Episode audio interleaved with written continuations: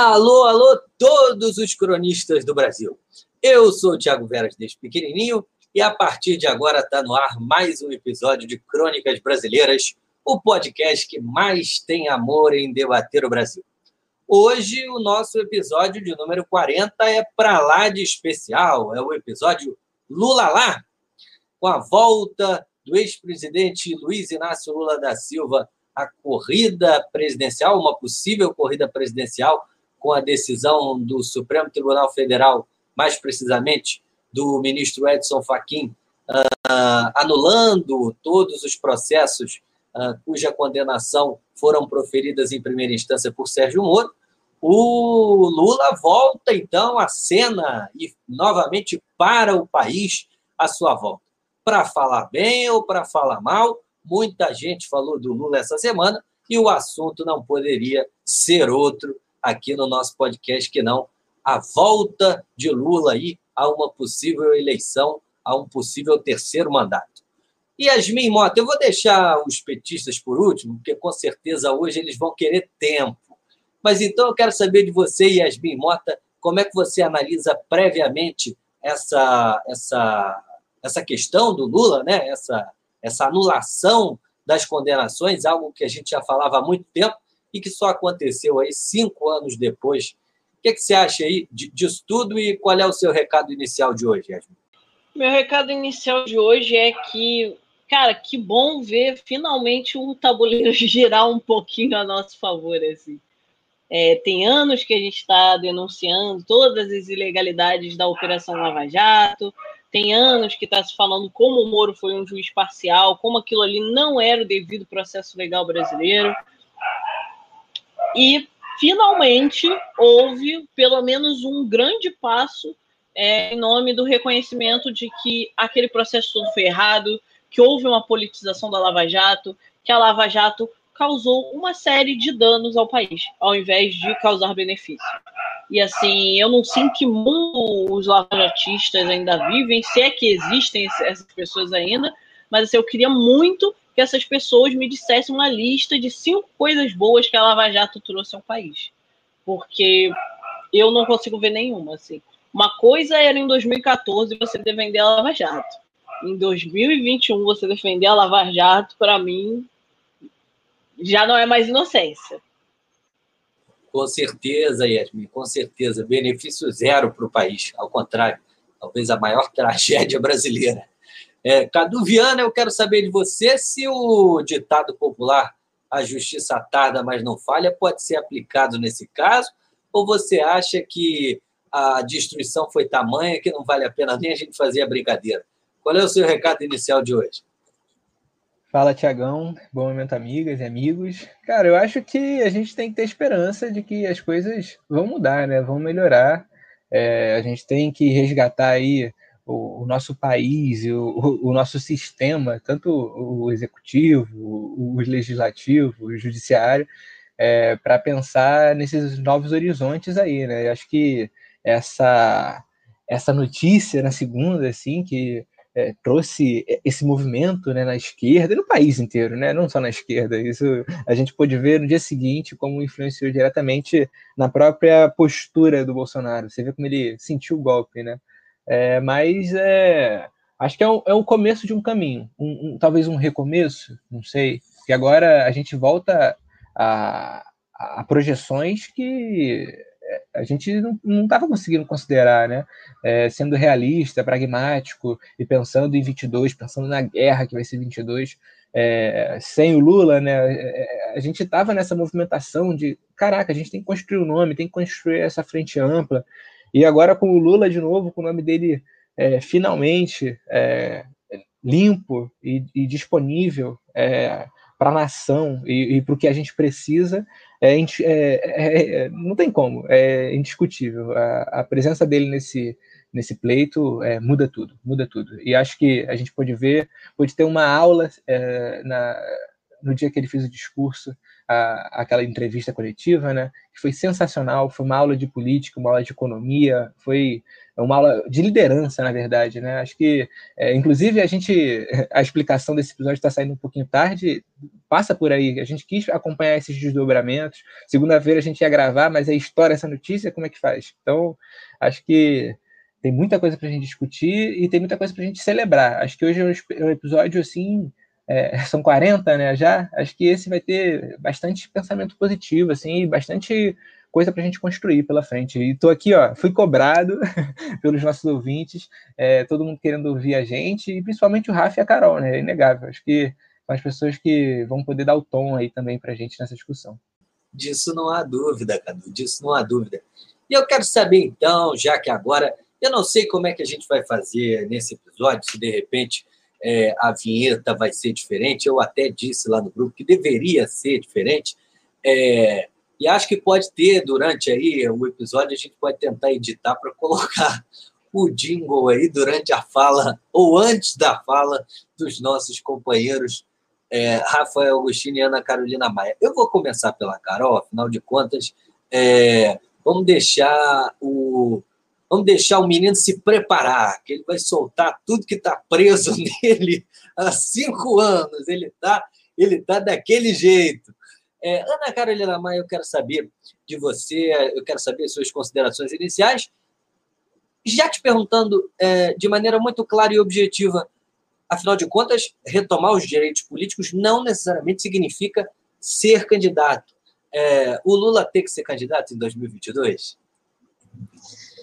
Olá, Tiago, olá, cronistas, olá quem ouve a gente. Acho que vocês vão perceber uma diferença no tom da minha voz, né?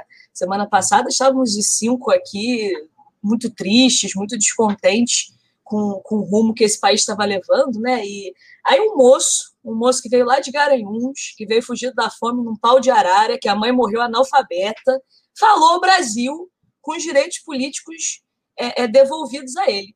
E aí, menino, o cara consegue encarnar a esperança, né? Encarnar o Brasil grande, encarnar o, Brasil soberano. Eu acho que foi um, um, banho na alma de quem acredita nesse país, né? Eu sou uma pessoa, eu sou uma, eu sou uma delas, tenho certeza que vocês também são. E é muito bom ver que agora a gente tem uma voz na oposição que consegue de fato se conectar com as angústias das massas, né? Essa voz estava sendo, estava sendo não, não existia, né? E o Bolsonaro vinha assim, falando sozinho. Com a volta do Lula ao tabuleiro político, pelo menos até agora, né? É, essa voz, essa voz, essa voz é, é concretizada, né? Quem é o anti-Bolsonaro na cabeça das pessoas? Agora mais do que nunca, já era antes, agora que ele está de volta, é o Lula.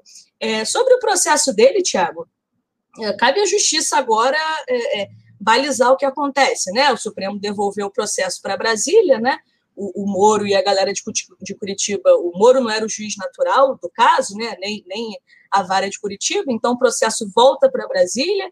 Há aí uma discussão é, que a gente pode fazer se, se volta da estaca zero, se a instrução do Moro pode ser usada, né? Acho que é um ponto que a defesa do Lula vai bater, até onde é, a gente vai precisar de uma nova coleta de provas, porque se o processo está contaminado, eu não sou jurista, mas defendo que se comece do zero, né?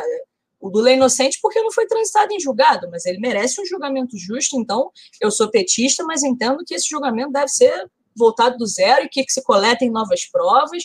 E se ele for culpado e tiver prova, que seja condenado. Né? Acho que é o que todo brasileiro deseja nesse momento. É, então, vamos discutir, vamos discutir a volta é, de um jogador muito importante para o time que estava aí foi, foi, foi tirado no tapetão e agora está voltando para o campo. E olha, esse jogador é o craque do time. Hein? O time estava desfalcado dele, chegou o cara e, e, e, o jogo muda. O outro time já está já tá tremendo na base e a gente viu isso. Vamos ver. Quero saber o que o, que Rafa acha. Dá, deixa aí para ele, Thiago. Vamos discutir. Vamos, vamos sim. Acho que a gente pode até fazer, então, é, uma pausa dramática, afinal de contas, antes da fala dele, vai ter um sonzinho aí especial,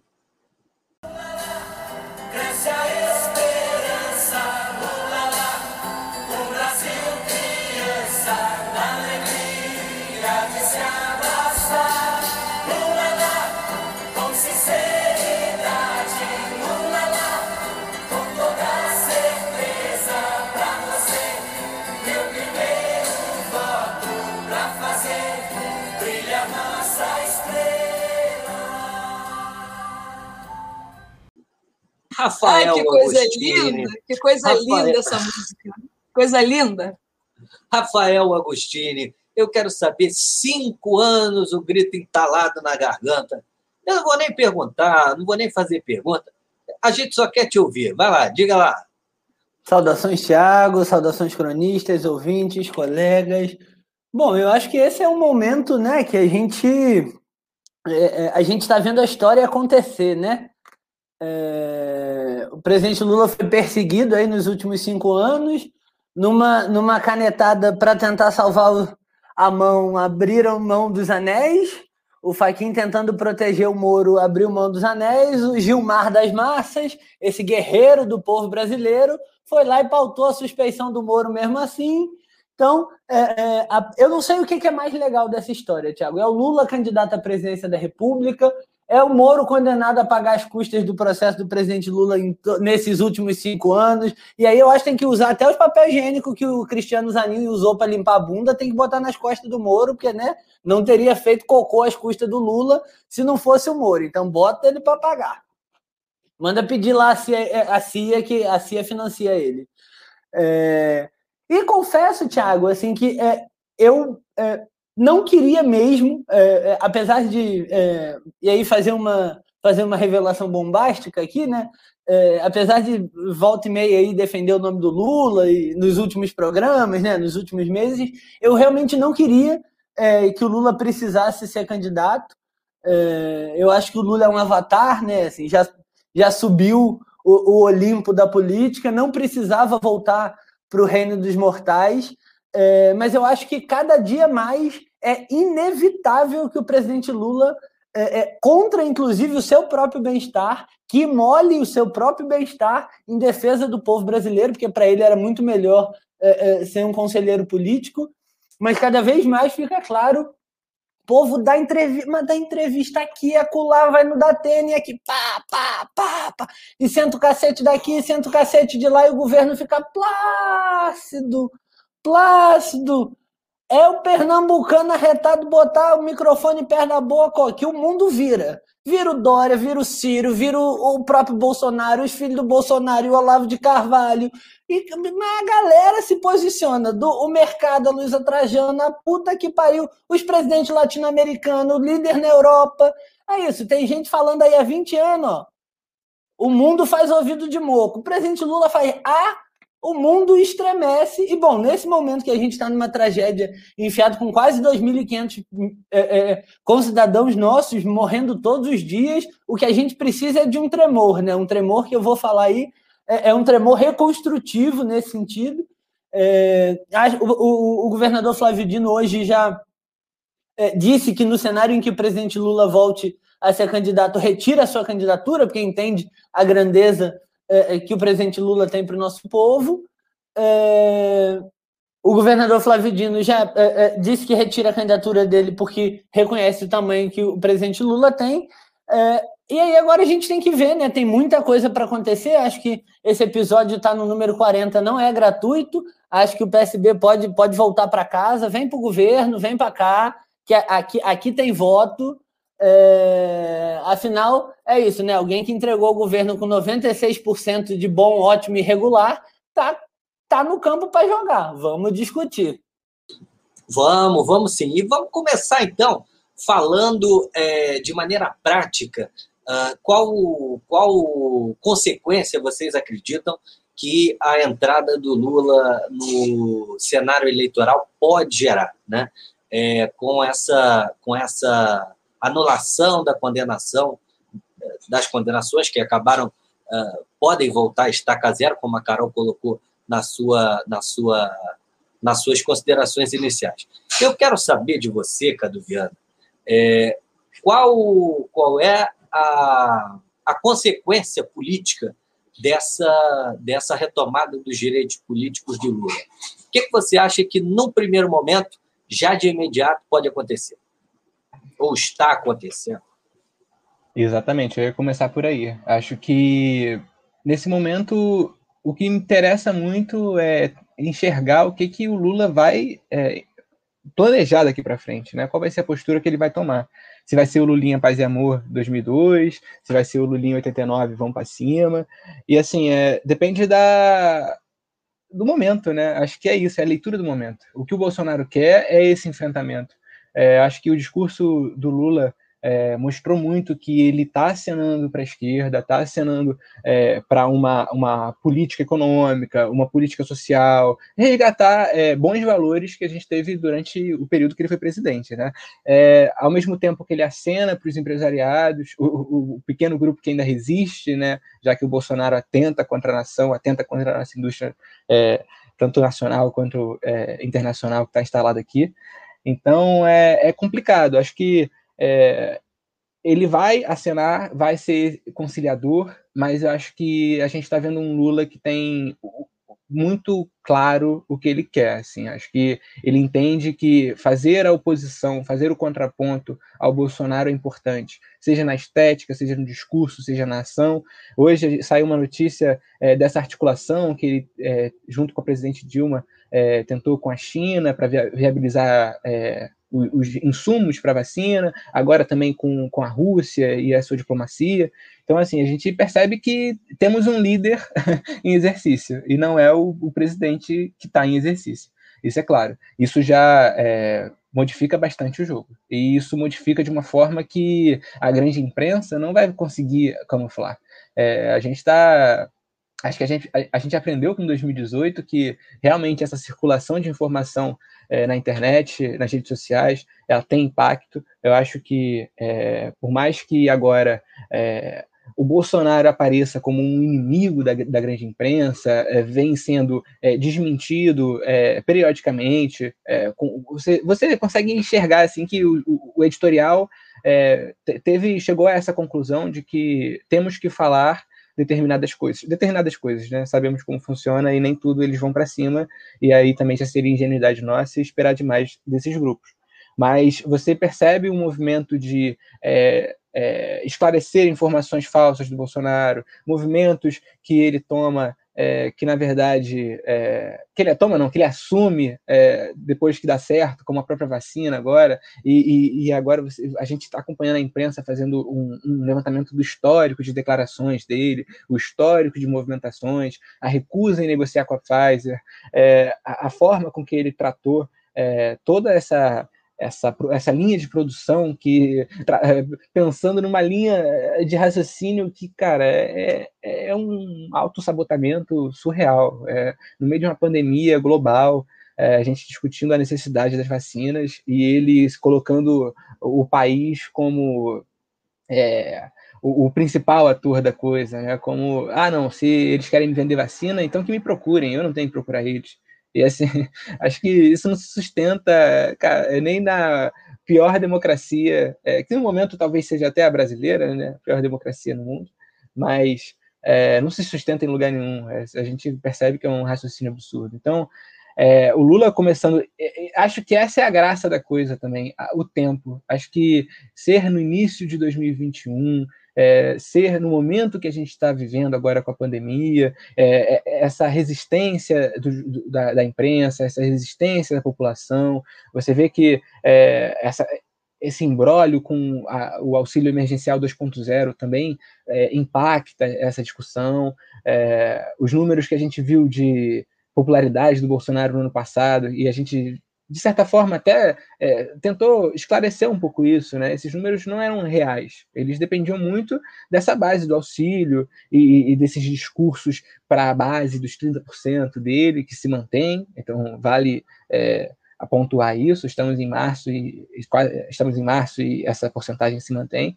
Então, é, é, é, é tentar caminhar com esse processo na construção da candidatura do Lula, é, entender a postura que ele vai assumir e ver como o Bolsonaro vai reagir, porque a gente também não pode esperar do Bolsonaro um cara que vai ceder, né? Aquele, aquela entrevista que ele deu no dia seguinte, usando máscara, com um certo distanciamento social, que foi um lapso. Ele foi ele claramente demonstrando que sentiu o golpe.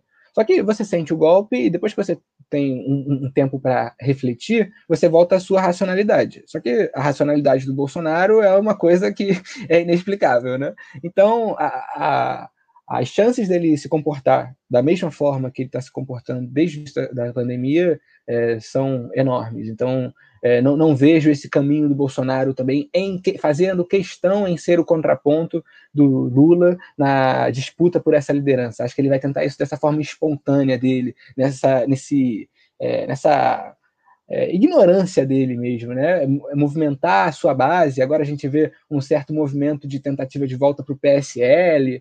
E quando eu vi também a lista de partidos que estavam interessados numa possível é, filiação do, do Bolsonaro, eu vi o Partido das Mulheres e eu fiquei. É, é isso, é o Brasil. Então, vou deixar os colegas falarem um pouquinho também. Nessa linha, eu queria até perguntar é, para Yasmin, é, porque realmente, um dia após a, a volta dos direitos políticos do Lula, ao restabelecimento dos seus direitos políticos, e alguns pronunciamentos, alguns uh, insights na imprensa e toda a repercussão que houve em torno uh, dessa notícia que envolve o, o Lula, é, o Bolsonaro, como o próprio Cadu disse, de uma certa maneira sentiu o golpe e é, adotou uma postura que há muito tempo não adotava. Hoje, por exemplo, o presidente Bolsonaro, ao lado do ministro Paulo Guedes, uh, ambos disseram que o governo estuda a volta, a criação, melhor dizendo, de um seguro emprego para garantir o emprego e não obrigar os desempregados a, dessa maneira, pedirem o seguro-desemprego falou em auxílio emergencial, falou em compra de vacina, falou em uso de máscara, falou em guerra contra a Covid, com, com como até a gente estava falando antes nos bastidores, você mesma falou isso, com o uso lá do Zé Gotinha.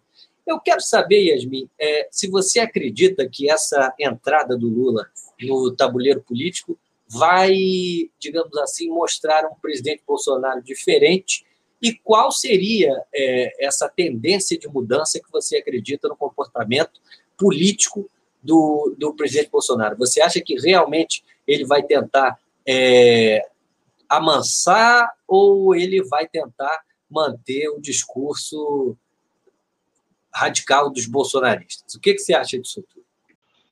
Olha, eu acho que o Bolsonaro vai tentar jogar dos dois lados, ao mesmo tempo que ele vai amenizar é, alguns discursos, tipo, já, viu, já vimos todos que o Bolsonaro e seu etrúpio passaram agora a usar máscara, hein? Passaram agora a usar máscara. É, sentiram o golpe, sabem que agora, uma coisa, meu filho, é disputar com Haddad, com Alckmin, com Marina Silva, com Ciro Gomes, etc. Caralho, outra coisa é estar tá em campo com Luiz Inácio Lula da Silva. E, cara, e olha, primeiro que eu aposto que muita gente vai querer fazer esse megazord do Lula, como já sinalizou Flávio Dino. Ó, do Lula no, campo, eu saio de tiro de campo. Muita gente vai entrar nesse megazord, muita gente que não entraria em outros.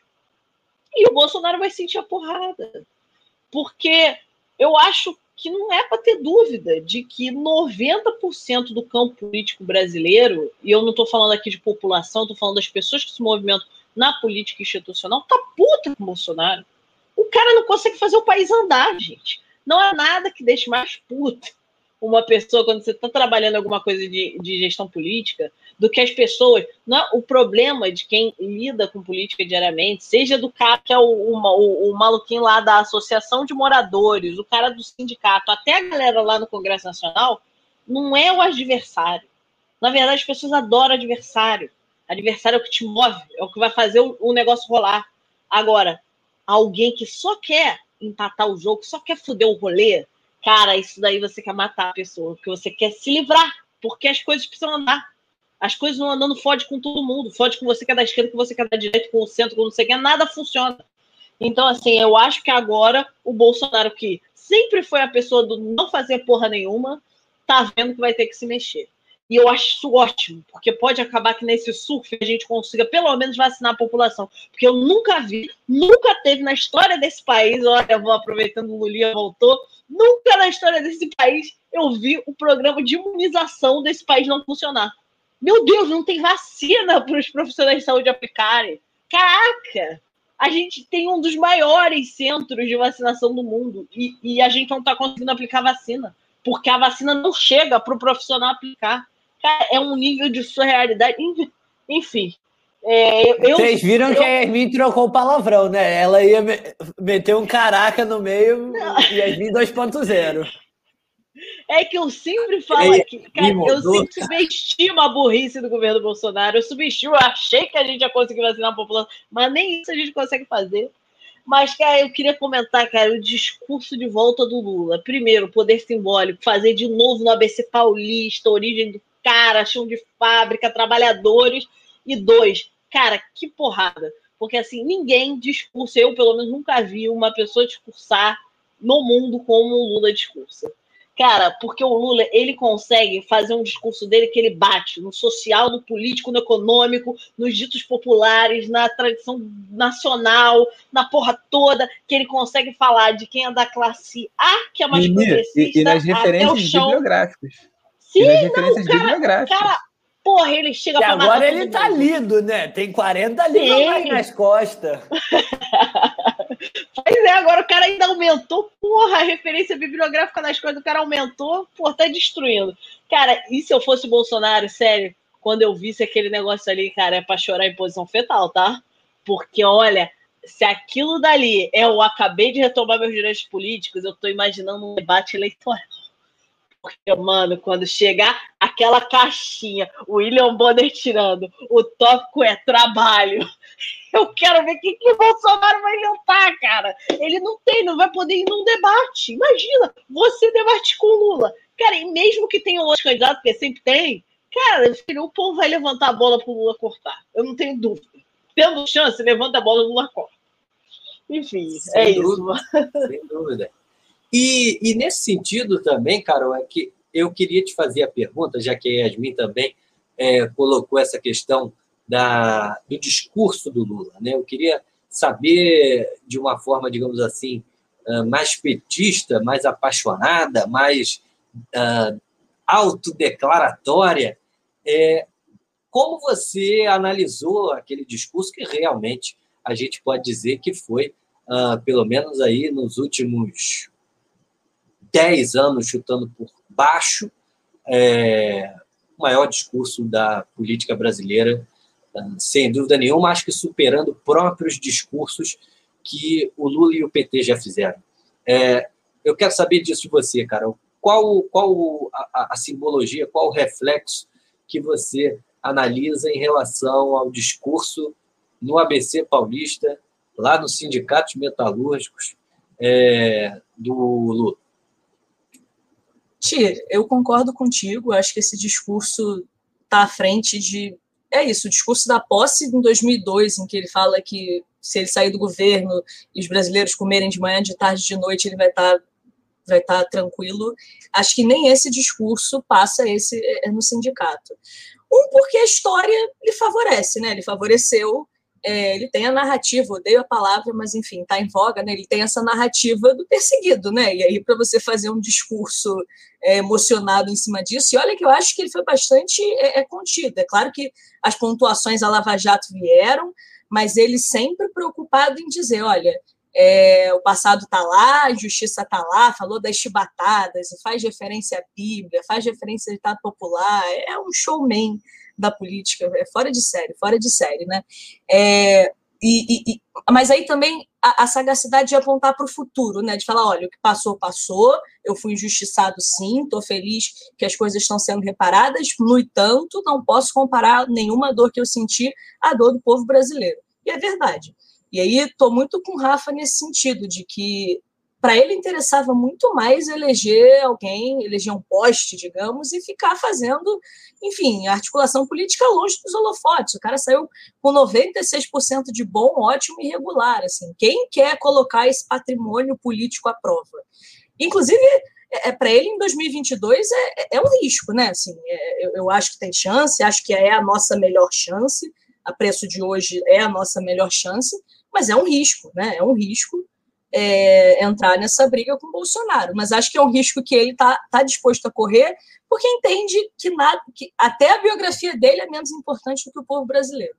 no sentido de, é isso, posso rachar minha biografia se eu perder para esse boçal do Bolsonaro, o que não está fora do tabuleiro, né? A preço de hoje, é, o Lula é o, melhor, é o melhor adversário, mas também não acho que está fora do tabuleiro uma reeleição do Bolsonaro. E, e, e, colocar a sua biografia à prova desse jeito demonstra uma grandeza que a gente precisa pontuar aqui, né? As pessoas falam do Lula projeto pessoal, muito egoísta, hegemonismo para lá, hegemonismo para cá. Ele está sendo forçado contra a sua vontade é, íntima, né? Porque é claro que ele quer ser presidente, claro que seria maravilhoso voltar, pegar a faixa do Bolsonaro, mas assim, o que vai custar isso ao Lula, é, a gente tem que pensar, né? E aí fica a minha a minha admiração por um cara que já, já era uma, o melhor presidente da história do país, e por conta de Sérgio Moro, de Rede Globo, de, de Capital, foi, foi é, é, sumonado a esse lugar que ele absolutamente não queria estar. É isso, não houvesse golpe, a Dilma tivesse terminado seu mandato pessimamente, cara, o PSDB fosse reeleito, assim, ia estar tá ruim, mas não ia estar nesse estado de coisas, né? A gente pode dizer o que quiser, mas um presidente PSDB, um presidente tucano, não deixaria o, país chegar a essa tristíssima, revoltante marca de mais de 260 mil mortes no país. Qualquer jumento que não caísse, como diz o Rafa, que não caísse de quatro quando visse capim, que não tivesse sabotado o isolamento social, teria conduzido a pandemia melhor. E aí, nesse ponto, no discurso, acho que o Lula foi brilhante. Primeiro chegou com a máscara, né? Assim, dava para ser melhor. Chegou com a máscara, pediu licença para tirar, falando que tinha conversado com seu médico e que estava distante das pessoas que ali estavam é, é, ele no palco, Haddad, Boulos, para falar alguns aqui, devia ter mais gente é, é, do campo, mas assim, que eu, que eu tenha visto ali só eles dois, e fez todo esse contraponto à pandemia, né? Que é o ponto fraco do Bolsonaro, foi o ponto fraco do Trump, é o que a gente tem que bater até 2022, porque as pessoas precisam entender que o Brasil tem a pior gestão de pandemia do mundo, não é um petista que está dizendo isso. A OMS já soltou nota no dia de hoje, no dia, dia 12, não sei quando esse podcast vai sair, mas é importante se registre. A OMS, a Organização Mundial da Saúde, soltou nota no dia de hoje dizendo que se a gente não adotar medidas de restrição, a pandemia não será controlada no país.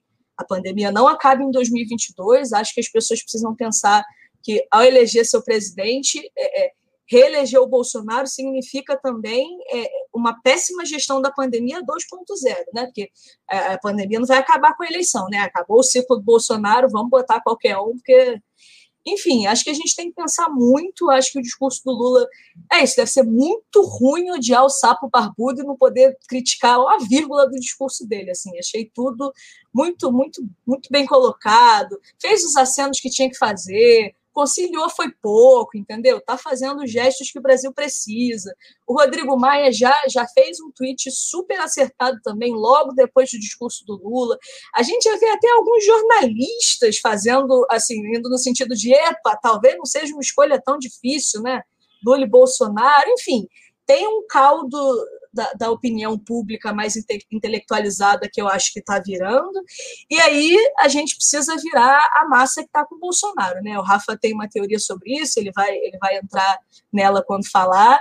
É, a gente precisa de mais votos do que a gente tem hoje. Né? E aí o segredo é, é, é botar o Lula na jogada, eu defendo, acho que ele consegue ganhar a eleição em 2022. Outros nomes a preço de hoje, pelos números, pelas pesquisas, pelo que está acontecendo, não conseguem, né? A gente não conseguiu construir nem a esquerda nem a direita, tá? Porque também não é um problema só da esquerda, não, tá? A direita, se era o Dó... em algum momento, Dória foi o grande anti-Bolsonaro, né? Em algum momento, ano passado. Mas, assim, a gente vê o tamanho do Dória quando o Lula chega para ser o anti-Bolsonaro. Fala assim, opa, senta lá, volta lá para o Palácio dos Bandeirantes, porque o papai chegou, né? O, pai tá on.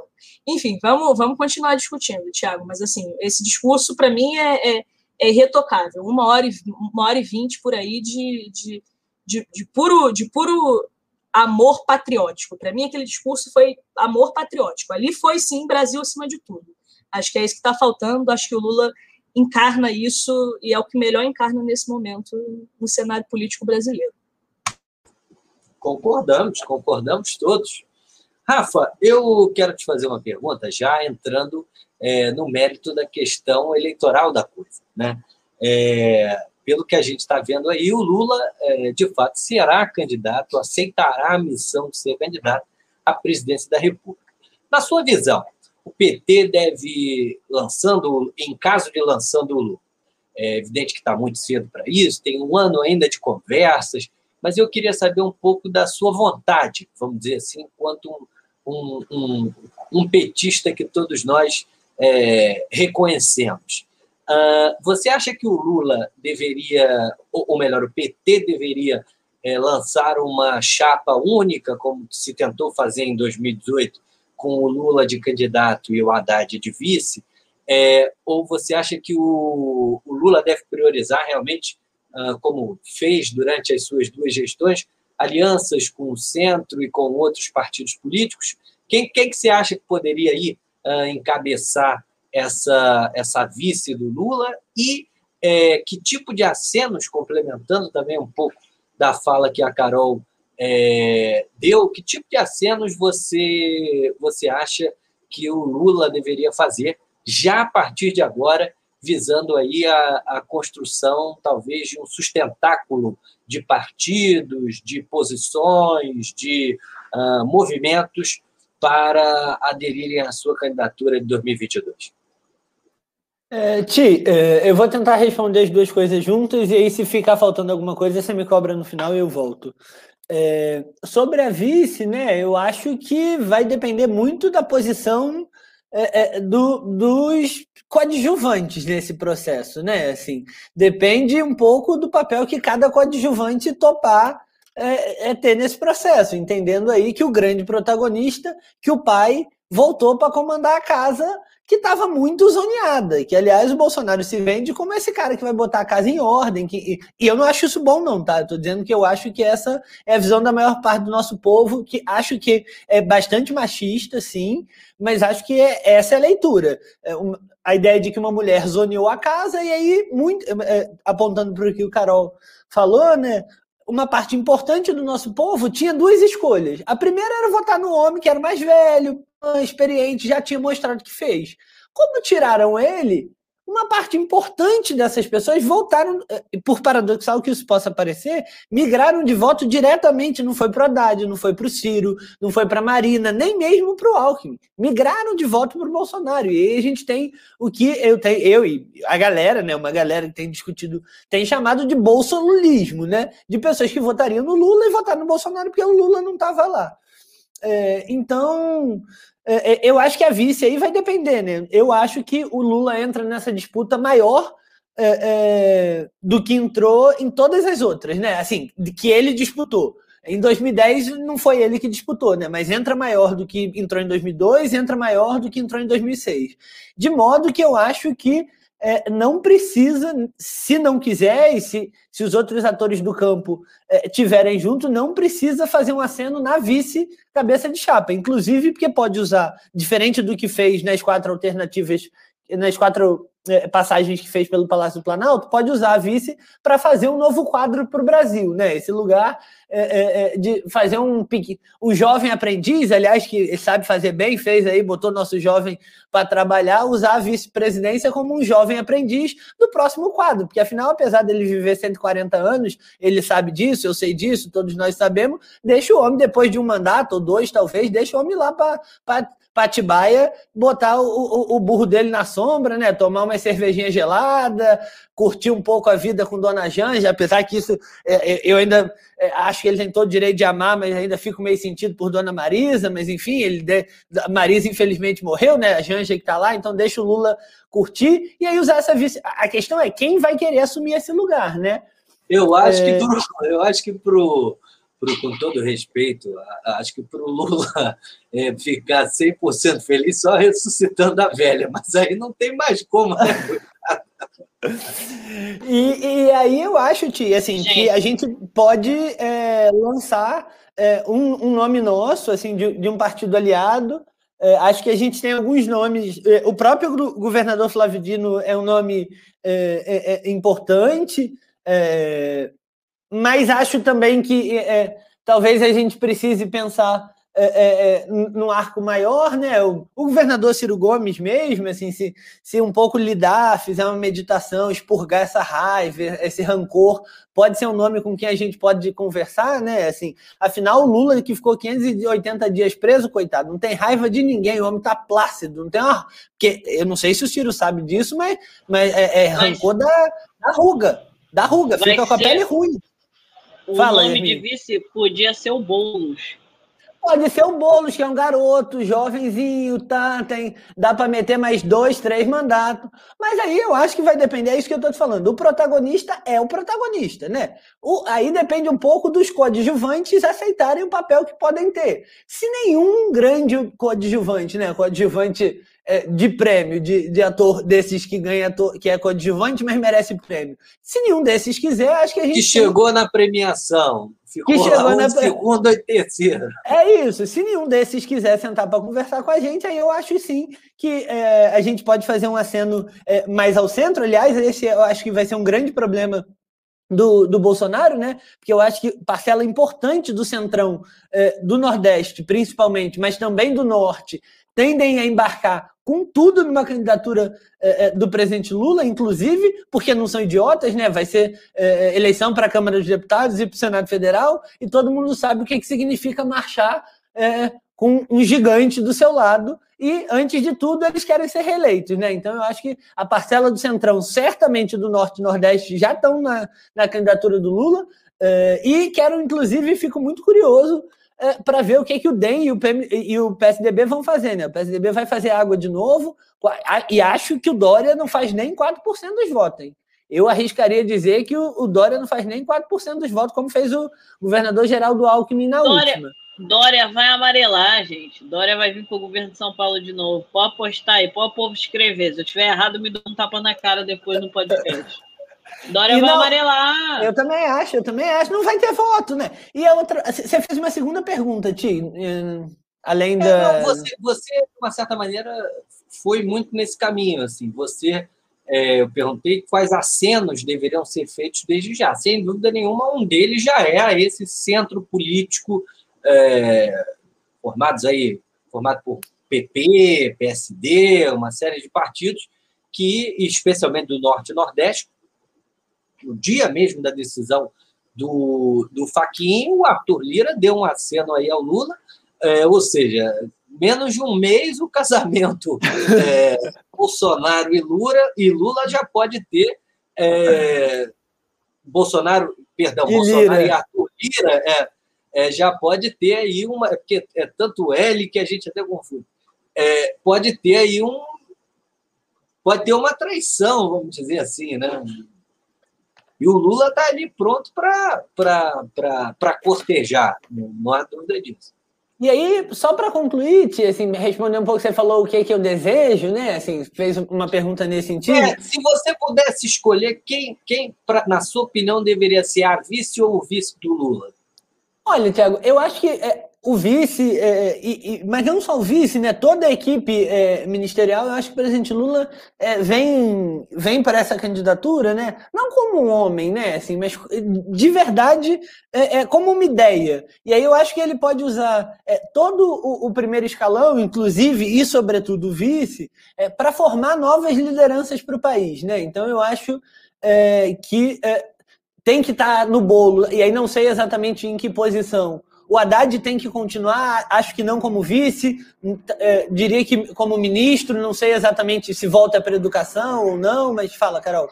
O Haddad tinha falado quando era quando estava falando entrevista como, como pré-candidato, né, antes do Lula ter os direitos restituídos, que voltaria no Ministério da Economia no governo do Lula, né? Que falou, ó, educação, a educação, eu já fiz meu, já deixei meu legado na educação, quero desafios novos. Diz ele que pode ser o ministro da Economia do Lula. O Lula, o Lula é imbatível agora, pô, não fala essas coisas não, senão vocês estão querendo que tirar voto do é, homem. É, não, até não nem eu não Não, não vai ser. Vamos parar com essas viagens de Haddad. É melhor chamar o Meirelles. Se for fazer um Haddad, chama o Meirelles. Era isso que eu falar, chama o Meirelles. Estou passando a informação, gente. Também Não duvido que chame não. Meirelles, hein? Haddad, apesar de do PT, eu acho que o Haddad deveria ser candidato ao governo de São Paulo para dar uma sustentação ao Lula. Ué, por que não? Ele vai ter lá os votinhos dele, de repente até ganha a eleição. Ou, pelo, ou, ou vir candidato a senador, né? Porque não tem, não tem como ganhar para o governo do Estado, mas como senador ele ganha, porque na capital o PT tem voto, principalmente com o Lula lastreando, né? É, mas se não, se não vir, eu acho que tem que estar no governo. O Flávio Dino já não, não vai mais estar no governo do Maranhão. Acho que tem que estar no governo. O Boulos tem que estar no governo. É, uma coisa que eu acho que assim é um dever cívico. A presidenta Dilma tem que ganhar um ministério, nem que seja de. É isso, de, é, de coisa nenhuma. Tem que ser Minas ministra. de energia. Pra... Ela estava bem nesse ministério, não devia ter saído de lá.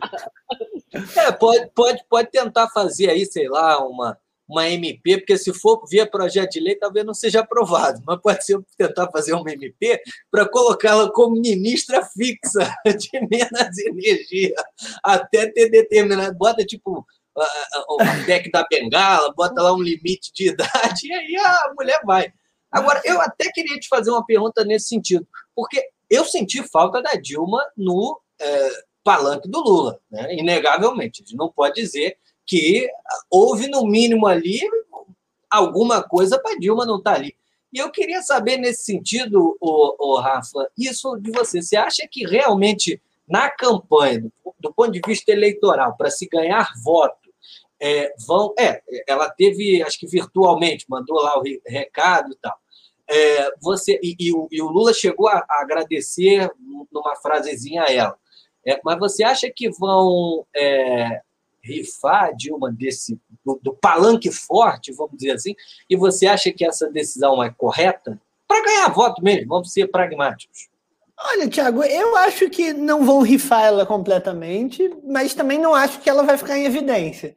Porque é isso, né? Tá, diferente do Lula, é, tá, tá, tá bem, tá, tá falando, dando entrevista, escrevendo com a Manuela, tá? Acho que então ela vai estar tá ali é, é, no meio do caminho, né? É, não vai estar no palanque forte, mas também não vai estar escondido. E realmente acho que pode vir a ser ministra. Acho que é um dever, é, é, é uma questão de hombridade, assim, né? De dignidade, de chamá-la para compor para compor o primeiro, o primeiro escalão, uma espécie de, de política reparatória nesse sentido.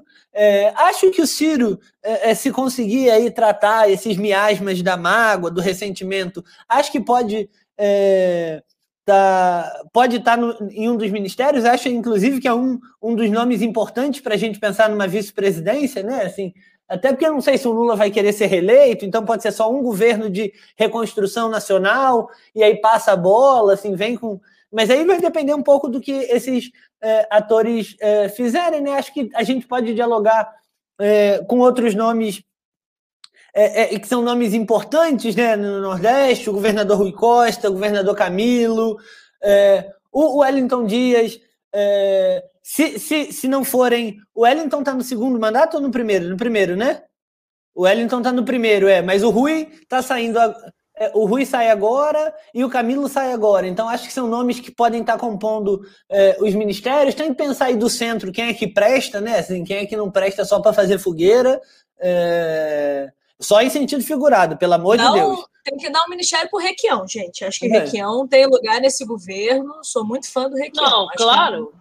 Claro que o Requião tem, tem um ministério, gente. É isso, gente, tem primeiro vários. Primeiro que a gente vai reabrir ministério, né? Puta que pariu que o Bolsonaro nunca viu um homem para acabar com o ministério útil que nem esse homem. O ministério inútil fica, o ministério útil a gente condensa. Primeiro acabar com essa merda desse ministério da economia, não vai ter ministro da economia nenhum. É a fazenda, o trabalho, o, pla o planejamento. planejamento. Vamos dividir essa porra toda de novo. Oh, loucura! O homem louco. Aí tá todo mundo agora dependendo desse imbecil desse Paulo Guedes. Ah, precisa de orçamento. Beleza, liga pro Paulo Guedes. Ah, precisa liberar não sei o que da economia. Liga pro Paulo Guedes. Meu Deus, esse homem faz tudo. Ah, por isso estamos na merda que tá. Não é à toa que o dólar vai bater seis pontos. E, e, e, aí é isso, Tiago. Acho que são esses nomes, né? Acho que a gente tem que pensar em lideranças populares, é, é pensar em como trazer é, lideranças populares é, também para dentro do governo, porque tem, tem gente que acha muito ruim isso, eu, muito pelo contrário, acho muito bom é, que lideranças populares tomem assento. É, não sei se no primeiro escalão, mas aí pensar na, na, na, concertação de dentro dos ministérios. Acho que esse, esse governo do presidente Lula tem que ser um grande acordo, mas dessa vez com o povo. Não é com o Supremo e com tudo, mas com o povo, com as forças progressistas, com quem trabalha, com quem produz. É, acho que é, é, é a chance da gente fazer um, de verdade um governo de união nacional. O presidente Lula, que é esse grande conciliador, é, esse sujeito que fala para todo mundo, que consegue afetar é, as, os universitários, que consegue é, afetar a classe trabalhadora, os operários, que fala para a galera do Uber, que é uma das, uma das maiores lideranças é, é, que eu tenho visto falar sobre a precarização do trabalho para a nossa juventude e que fala, numa, fala coisas tão complexas numa linguagem tão acessível. Então, bom, eu estou bem esperançoso, né? Gostei que, que os ministros da STF pareceram se mexer, aí a, a toga começou a aparecer. E estou muito feliz e espero que continue, a gente veja cada vez mais toga e menos lentidão, menos letargia, menos covardia. Vamos ver se ainda há juízes em Berlim. É isso aí, é isso aí. Bom, vamos passar então para as considerações finais, afinal de contas, o assunto do Lula, sem dúvida nenhuma, não se esgota hoje, será muitas e muitas e muitas e muitas e muitas vezes repetida é, aqui no nosso programa a gente vai ver se de fato a candidatura do Lula vai vingar. Ele já está falando aí em rodar o país novamente. É, e, e, e é um, um, um, um, dado muito interessante, né? uma nova caravana do Lula pelo Brasil. Vamos ver aí como é que vai ser essa dinâmica, como é que vai se dar essa construção aí da candidatura do Lula, que está sendo visto por literalmente todos os campos como a forma mais uh, certeira de é, matar o Bolsonaro no nascedouro de um eventual segundo mandato. Vamos então passar para as considerações finais, começando com a Yasmin Mota. Yasmin, qual é a sua expectativa daqui para frente? Daqui para frente tudo vai ser diferente? Ou você acha que é, o presidente Bolsonaro vai, vai se manter aí? Qual é o seu recado final? Olha, meu recado final é agora o jogo mudou absurdamente. Eu acho que já, assim, esse, o ano pré-eleição, seja qual eleição for, é sempre um jogo, é sempre um ano de jogo do tabuleiro, né? E isso já estava rolando. É claro que não é uma coisa que é discutida tão abertamente, mas assim já são feitas conversas, articulações. Até porque não é só a presidência que está em jogo. Temos uma vaga no Senado em cada estado temos todas as vagas da Câmara dos Deputados, que é o circo que a gente já conhece, e temos ainda por cima os governadores. Então, assim, a eleição muito importante, eleição geral. Mas agora com Lula tudo mudou, meus caros. Tudo mudou. Tudo mudou em todas essas eleições aqui que eu falei. Como o Rafa disse, ter um gigante que nem o Lula do lado faz muita diferença eleitoralmente. Então, assim, pode ser que uma galera esteja fazendo a vibe gourmet, ah, não vou somar com o Lula, o Lula tá queimado, não sei o que, meu filho, quando for chegando mais perto da eleição, que o povo for somando na rua por causa desse velho, vocês vão ver o que, que vai ter de deputadinho e senador, candidato a Senado, desesperado para juntar come de novo, tá? Desesperado. E ó, vou até jogar um nome aqui que já deve tá no telefonezinho com Lula, Romero Jucá. Romero Jucá perdeu a cadeira dele do Senado, o homem está no Senado desde que Roraima existe, perdeu a cadeira dele do Senado nessa cagada do bolsonarismo eu aposto que este homem estará no palanque Boa Vista ao lado de Lula, tá? Podem escrever aí. Com o Supremo, com tudo. Ah, pelo amor de Deus, Yasmin, pelo amor de Deus, o, o, o, tanto de votos que o Romero Jucá traz para a chapa, a gente abre mão desses votos e chibata ele, uai. Mete ele na chibata para poder lavar um pouco da nossa alma. Vamos falar com o Renan, que é melhor, tem, traz mais voto e é mais honesto, é mais, é, é, é mais do lado do povo. Alagoas é um estado, Roraima é outro, meu irmão. Cada estado ó, tem 27 aí para disputar o Senado.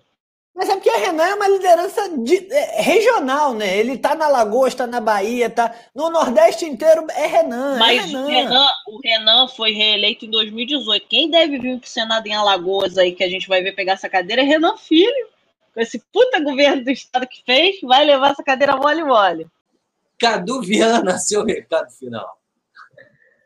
Tiagão, vou acompanhar aqui a galera e acho que é isso. É, temos motivos para ter esperança, para fechar essa semana agora com um sorriso no rosto e temos muita coisa para pensar. Pensar juntos, pensar nessas articulações que vão acontecer a partir de agora, que com certeza vão ser motivo de muita discussão aqui entre a gente. E vamos, vamos acreditar que tem, tem um jeito, tem um caminho. Pelo menos é, agora tem um caminho mais claro ainda. Né? A gente estava tentando capinar, lutando braçalmente para abrir esse caminho. Acho que o homem agora na rua, deixa ele trabalhar, deixa ele andar o país aí de máscara, com bastante álcool gel, com a vacininha dele no braço e vamos para dentro. Rafael Agostini, seu recado final do nosso episódio de hoje. Pode falar à vontade. Ti, é, eu chego, chego a esse episódio é, muito feliz, né? Muito feliz é exagero, né? É, é, não dá para estar muito feliz nessa situação caótica que a gente está vivendo, mas é um pouco mais feliz, né? Acho que é a primeira vez desde lá de 2015 que a gente está conseguindo botar é, é, o nariz para fora é, da fossa, ainda não no presente, mas apontando para o futuro que pode ser diferente, né? O Lula na rua é, acho que muda tudo, acho que é uma lufada de esperança. Como eu disse, acho que o presidente Lula entra nessa eleição mais forte do que nas duas em que disputou diretamente. É, temos que ver aí a movimentação, né? A PGR é, já recorreu da decisão do, do Faquin, como era suposto. É, o caso vai para plenário, é, aí vai depender é, de como os ministros se posicionarem, né? O, o, o Faquin, obviamente, deve manter o próprio voto. Imagino aí que quem votou pela suspeição do Moro vá na mesma direção. É, vamos ver lá o voto do Nunes Marques na turma também, e, e também no caso da anulação no plenário. É, eu acho que tem muita coisa para acontecer. Como eu disse na primeira fala, né, a gente está vendo a história acontecendo a quente. É, é isso, a gente vai ser é, esses dias, né, esses anos, no que eles têm de, é, é, no que tem de bom nessas coisas da esperança e no que tem de trágico da nossa lamúria pelas vítimas é, é, do coronavírus, é, são esses os momentos que daqui a 20, 30 anos, aquelas cenas de filme de filme pipoca da, da, da Sessão da tarde, né? Que começa com um velho sentado numa cadeira contando história. Eu imagino que daqui a 30, 35 anos vai ser a gente que vai estar numa cadeira de vime, com, sentado numa janelinha, fumando um cigarro, tomando um café e contando isso para a molecada. É, como é que, afinal, aquela estrela que tentaram apagar levantou das cinzas para iluminar o caminho desse povo tão sofrido, para recuperar a dignidade da nossa Caralho, gente. Caralho, Rafa, você acha que daqui a 30 anos a gente vai ser um velhinho na cadeira de vime? Meu filho, eu não tenho nem 30 anos, relaxou? Pô, eu tenho 30, eu só não tô na cadeira de vime ainda porque tiraram. É isso, não tô aposentado, mas o Lula vai voltar, vai, vai, vamos, vamos rediscutir a questão das aposentadorias, vai todo mundo aposentar. Com 65 a gente vai estar tomando café aqui, fumando cigarrinho, descansando de uma vida árdua de labuta e de contribuição ao nosso povo. Vamos acompanhar, a gente certamente vai voltar nesse tema nos próximos episódios, mas dizer para vocês que eu faço é, esse episódio, e aí é, encerro aqui, acho talvez o episódio menos engasgado desde que a gente começou é, essa trajetória aí ao longo dessas 40 semanas. É isso, vamos discutir. Um abraço para todo mundo. Façam como o presidente Lula, que essa semana vai tomar vacina. Quem puder, é, é, é já tiver na faixa etária vá lá na sua cidade tomar vacina, pressionem, é, porque como a Yasmin falou, né, é um assinte que a gente tenha vacinado 80 milhões de pessoas em três meses no final do governo Lula e que a gente esteja se arrastando aí por três meses tenha vacinado, sei lá, 8, 9 milhões de pessoas. Vamos discutir. Um abraço, galera. E você, Ana Carolina Maia, qual é o seu recado final do episódio Lula lá? Diz aí eu quero endereçar meu recado final, bem brevemente, ao mercado. O mercado ficou piscando, né? Com, essa, com, essa, com esse anúncio do Faquin, com a anulação do Faquin. O dólar subiu, a bolsa deu uma, uma, uma, né, uma, uma balançada. Eu quero dizer para o mercado, para o mercado pegar uma senha, né? Porque assim, isso aqui é um país, não é uma corretora, e se isso ainda é um país, faz muito mais sentido que a democracia, a justiça, a restituição uh, do Estado Democrático de Direito passe à frente do mercado. Né? Até porque, inclusive, estamos aí passando 260 mil mortes e o mercado pouco ligava, né? Queria mais era que abrisse mesmo, vamos botar tudo para funcionar, que tem pouco cadáver no Brasil. Então, mercado, calma, segura sua onda. É... enfim, não tenham medo do Lula, né? Mas também não achem que, que, que isso aqui é uma corretora, que isso é um país, né? Ainda somos um país, uma nação, e é muito importante que o mercado lembre disso. É, Para terminar, quero falar que os petistas por muitas vezes diziam, desde 2015, 2016 para cá, é, que o golpe e depois a eleição do Bolsonaro, com a prisão do Lula, que a luta do povo e do Brasil estava umbilicalmente ligada à luta do Lula. Né? Então, as pessoas é, é, mangavam a gente quando a gente dizia que o Brasil estava preso, que o povo estava preso enquanto o Lula tivesse. Eu acho que a, a, a anulação do Faquin e o efeito que isso teve nas pessoas é a prova cabal disso. Né? Acho que o presidente Lula tem uma ligação umbilical com o povo e com o Brasil, que a gente não pode descartar. É, e tenho a sensação de que, para grande parte das pessoas, o Brasil foi solto junto com o Lula. Então, de um lado, o mercado, segure sua onda, do outro, é, é, Lula, bem-vindo ao jogo de novo. E para os nossos ouvintes, quero deixar só uma frase muito importante, né? Quero citar aqui o presidente Lula. Não sigam nenhuma decisão imbecil do presidente nem do ministro da Saúde. Tomem vacina, tá? Ouvintes do Crônicas, tomem vacina. Um beijo, vamos seguir. Chama que o povo quer, chama, chama, chama que o homem dá jeito, chama que é bom, é Lula nos braços do povo. Lula livre! Exatamente. Essa vinheta é maravilhosa. Eu, eu, vou chamar a vinheta e aí em seguida é, você pode colocar aí o que o que o digo você achar relevante, vamos dizer assim.